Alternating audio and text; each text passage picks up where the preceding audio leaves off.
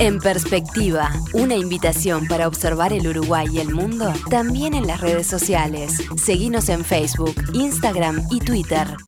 La Unión Europea comunicó ayer que Uruguay ingresó en la categoría de jurisdicción cooperante en materia tributaria sin compromisos asumidos. Ustedes escucharon la noticia más temprano, la destacó el Ministerio de Economía y Finanzas, subrayando que en la resolución del Consejo de Asuntos Económicos y Financieros del bloque se ponía énfasis en, las modificaciones tributarias al impuesto a la renta de las actividades económicas que Uruguay introdujo el año pasado a partir de recomendaciones trasladadas años atrás por esa institución. Hizo declaraciones la directora de la asesoría tributaria del Ministerio de Economía, María Pia Biestro, especificó que algunos cambios impulsados por la cartera y que entraron en vigencia ahora, en enero de 2023, posibilitaron la decisión que tomó Estado Público ayer. Como un ejemplo, mencionó la exoneración de rentas pasivas obtenidas por entidades integrantes de grupos multinacionales y que cuenten con determinada sustancia económica. Uruguay con esta decisión ratifica su voluntad de cumplir con estándares de buena gobernanza tributaria, indicó, y agregó que la finalidad de estos cambios reglamentarios concretados fue otorgar certeza tributaria a los contribuyentes, proteger los intereses nacionales y mantener el prestigio y la imagen internacional de Uruguay. ¿Entendieron algo? ¿Lograron eh, comprender de qué estamos hablando? Qué era lo que estaba en juego, qué significa esto que ahora da a conocer ayer la, Unión Europea. Bueno, vamos a tratar de, meternos en el asunto. Para eso estamos con un conocido de la audiencia, el doctor Leonardo Costa, que es eh, profesor de Fiscalidad Internacional y Derecho Financiero en la Universidad Católica. Neco, buen día, gracias por acompañarnos. Buen día, ¿qué tal? ¿Cómo estás, Emiliano? Audiencia. Otra vez estamos, ahí estamos, ¿no? Uruguay eh, en esos tira y afloje con organismos internacionales a propósito de asuntos tributarios. Exacto. Esto, o sea, con la Unión Europea la historia de Uruguay ya tiene unos cuantos años, este, porque no es la primera vez que la Unión Europea observa ciertas características del sistema tributario uruguayo y que Uruguay a su vez ha debido cambiar. Ya lo hizo en su momento con ley de zona franca, ley de software y algunos otros eh, beneficios tributarios que tuvo que ir adaptándolos a las exigencias de la Unión Europea. Pero ¿qué es lo que busca la Unión Europea en todo esto para entender cuál fue el cambio? En primer lugar, lo que la Unión Europea trata de, este, en una lucha de hace muchos años, también la OCDE, eh, de luchar contra ciertas prácticas fiscales que se consideran nocivas y que pueden perjudicar la base tributaria de eh, las jurisdicciones europeas o de la OCDE en el caso particular, estamos hablando en este caso particular de la, de, la Unión Europea. A ver, a ver si traduzco bien. Eh, quiere evitar prácticas tributarias en algunos países que perjudiquen la recaudación de los países de la Unión Europea en este caso. Correcto, correcto. Y sobre todo evitar que ciertas jurisdicciones puedan ser utilizadas por contribuyentes europeos en este caso para eludir o evadir los impuestos que corresponderían este, a la Unión Europea, buscando a su vez una distribución más equitativa según la visión europea de los ingresos tributarios globales.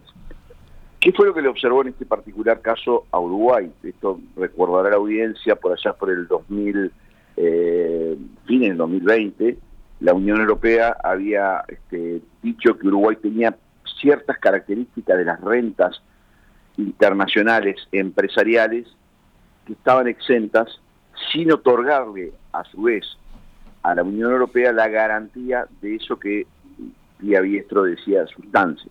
Voy a explicarme. Hasta el cambio, hasta este cambio que, establece la ley eh, 20.095, si yo tenía una sociedad uruguaya, integrante o no de un, un grupo multinacional, que obtenía rentas en el exterior, por ejemplo, una sociedad anónima uruguaya que obtenía dividendos o intereses o algún otro tipo de estas rentas pasivas en cualquier país del mundo, Uruguay nunca los iba a grabar, nunca los consideraba de fuente extranjera y por tanto no los grababa. ¿Qué es lo que de alguna manera este, viene a hacer esta, modificación. Para este tipo de rentas, digamos, pasivas que se llaman, que, obtienen grupos multinacionales, y a su vez también para rentas derivadas de derechos de propiedad intelectual, software, derecho de autor y otros, y otros iguales, lo que se le exige básicamente para que Uruguay pueda exonerarlas es que Uruguay le otorgue la garantía, digamos, a la Unión Europea de que va a exigir sustancias. ¿Qué quiere decir exigir sustancias? En el caso del software, en realidad exige eh, cierto nivel de, de creación eh, a nivel uruguayo, algo que ya estaba en la legislación uruguaya, es una, ecuación bastante compleja para la audiencia, pero básicamente lo que dice es, tiene que haber una creación en Uruguay donde se haya eh, los gastos y los costos de ese desarrollo de propiedad intelectual se tengan que haber realizado básicamente en Uruguay en un porcentaje importante.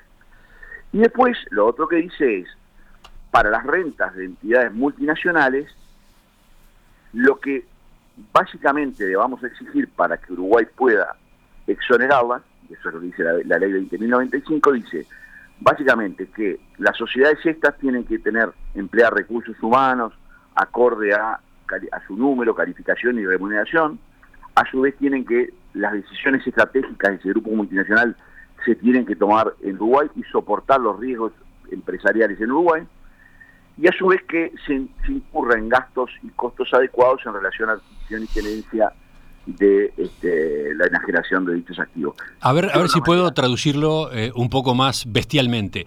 este, Lo que se está buscando evitar, lo que la Unión Europea busca evitar es que multinacionales eh, de origen europeo instalen en Uruguay empresas uruguayas que en realidad sean empresas de papel.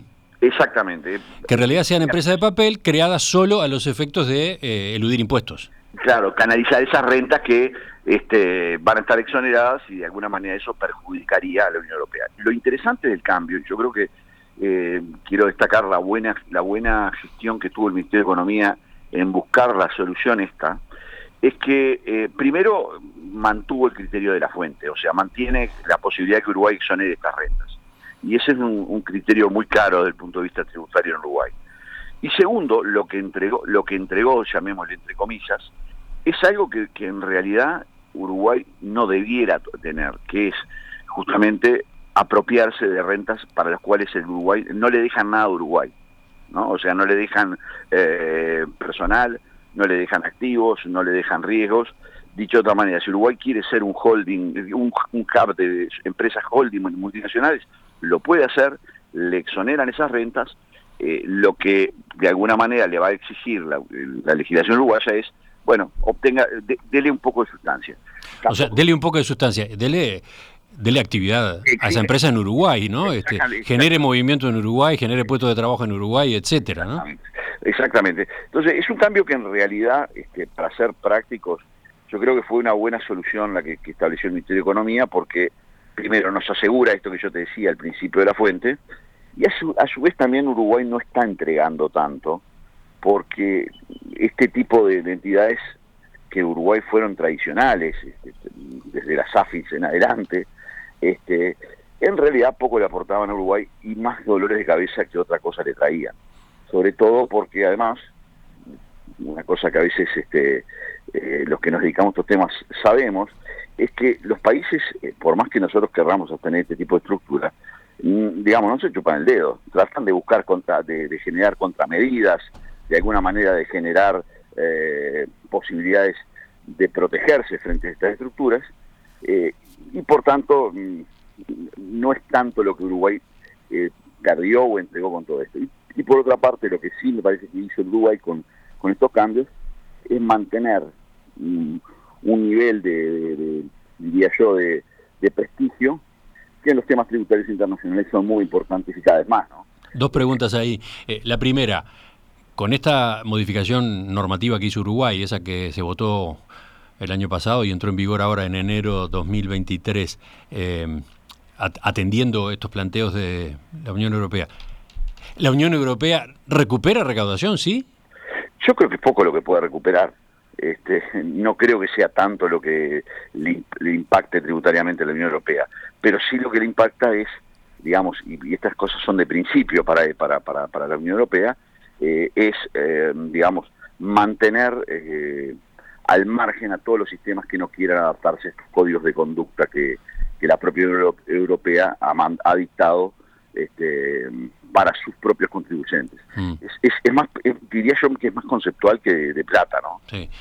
o sea, Uruguay hasta ahora, en esta materia, estaba en una especie de lista gris, ¿no? Esas famosas listas. Exactamente, estaba en una lista gris, pero como había mantenido un compromiso de antes de fin de año, o sea, antes del fin de año 2022, modificarlo, bueno, no había pasado a la lista negra, digamos, estaba en una lista de observación, por llamarlo de alguna manera. Mm. ¿Te acordás que esto fue discutido en su momento? Si, cuando apareció este listado, eh, tanto gobierno y oposición eh, hablaron de estos temas, eh, particularmente la oposición decía que esto era un, era un, era consecuencia de la LUC y en realidad no tenía nada que ver ni con la LUC ni con ninguna otra cosa, sino que son cambios que permanentemente el sistema tributario internacional está exigiendo. Sí, otro tipo de cambios habían sido exigidos, entre comillas, durante los gobiernos de Frente Amplio y se habían llevado a cabo, ¿no? Correcto, yo, por eso te nombré la ley de zonas francas y, y algunos este, beneficios en materia de software. Eh, hay una, esto van a ser permanentemente cambios. Yo creo que uno dice, bueno, ahora parecería ser que estamos a salvo.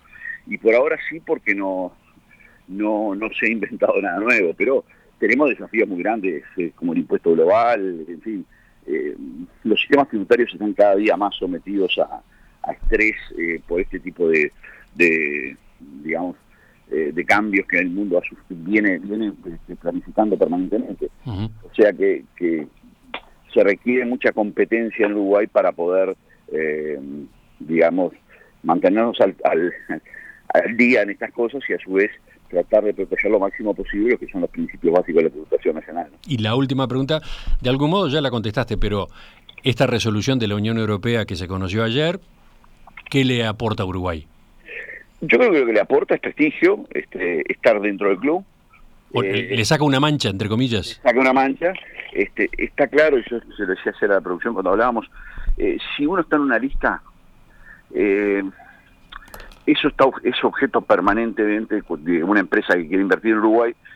Ir a un país listado tiene que asegurarse muy bien eh, de que se van a cumplir con ciertos estándares. Eso puede estar sujeto a alguna contramedida del país de donde viene esa empresa, que quiere decir una contramedida, por ejemplo, una mayor retención, eh, un especial escrutinio por parte de las autoridades tributarias. Cuando uno no está en lista, por lo menos forma parte de un club que no está bajo observación y por tanto creo que es, eh, lo decía este Pía Biestro en el, comunicado, es decir, de alguna manera es mantenerse con el prestigio y evitar este, ante posibles inversores que tener que estar explicando por qué Uruguay, etcétera, etcétera. Neco, Leonardo Costa, abogado, profesor de Fiscalidad Internacional y Derecho Financiero en la Universidad Católica, profesor de Análisis Económico del Derecho en la Universidad de Montevideo, socio en el estudio Brum Costa Abogados. Gracias por acompañarnos esta mañana. ¿eh? Un abrazo para todos. Nos reencontramos. En cualquier momento. En perspectiva, más que un programa, más que una radio.